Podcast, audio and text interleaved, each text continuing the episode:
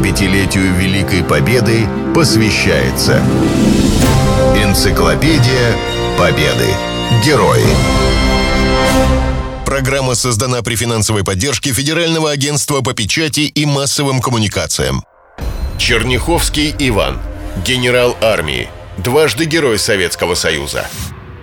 Иван Данилович Черняховский родился в Киевской губернии.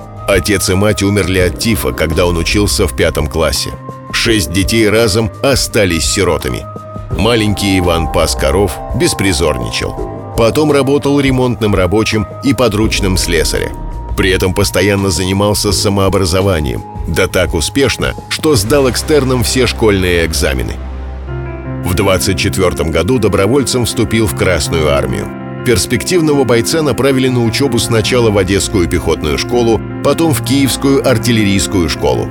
После выпуска служил в Киевском военном округе. На достигнутом не остановился. Учился в Ленинградской военно-технической академии. Окончил ее с отличием в звании старшего лейтенанта. Во время учебы едва не попал под суд. Кто-то написал жалобу, что он якобы скрыл истинное социальное происхождение – Молодого офицера спасла младшая сестра Ленина Мария Ульянова, которая работала в бюро жалоб. Перед войной Черняховский командовал батальоном, полком, дивизией, бригадой. В первые месяцы войны его танковая бригада билась в Прибалтике и под Новгородом. Ивана Даниловича повысили до полковника. Летом 42-го он уже командует танковым корпусом на Воронежском фронте. В июле его назначают командармом. Он принимал участие в Курской битве, форсировании Днепра и крупных операциях на территории Украины. За успешное форсирование Днепра Ивану Даниловичу присвоили звание Героя Советского Союза. В апреле 1944 года Черняховского назначили командующим Третьим Белорусским фронтом. Тогда ему исполнилось 37 лет. Он стал самым молодым командующим фронтом за весь период войны – его войска успешно действовали в Белоруссии, Литве и Восточной Пруссии. За освобождение Минска, Витебска и Вильнюса Ивану Даниловичу повторно присвоили звание Героя Советского Союза.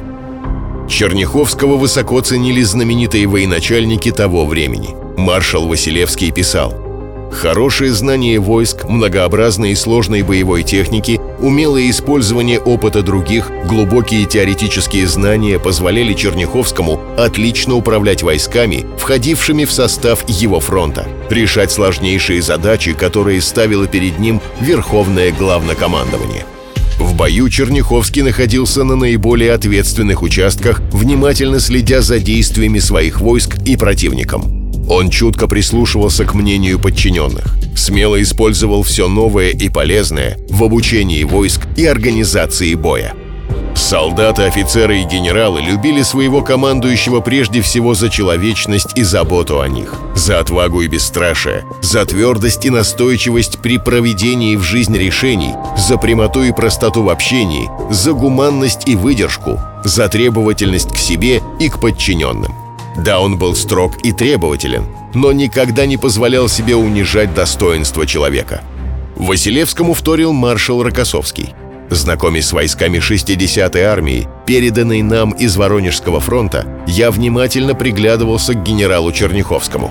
Он был замечательный командующий, молодой, культурный, жизнерадостный, изумительный человек. Было видно, что в армии его очень любят. Это сразу бросается в глаза – если к командарму подходит докладывать не с дрожью в голосе, а с улыбкой, то понимаешь, что он достиг многого.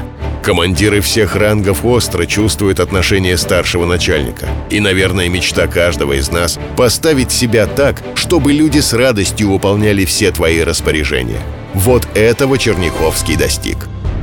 Генерал армии Черняховский не дожил до победы чуть менее трех месяцев — он был смертельно ранен на окраине города Мельзак в Восточной Пруссии.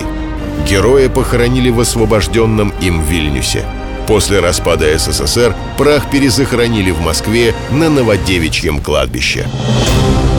75-летию Великой Победы посвящается Энциклопедия Победы. Герои. Программа создана при финансовой поддержке Федерального агентства по печати и массовым коммуникациям.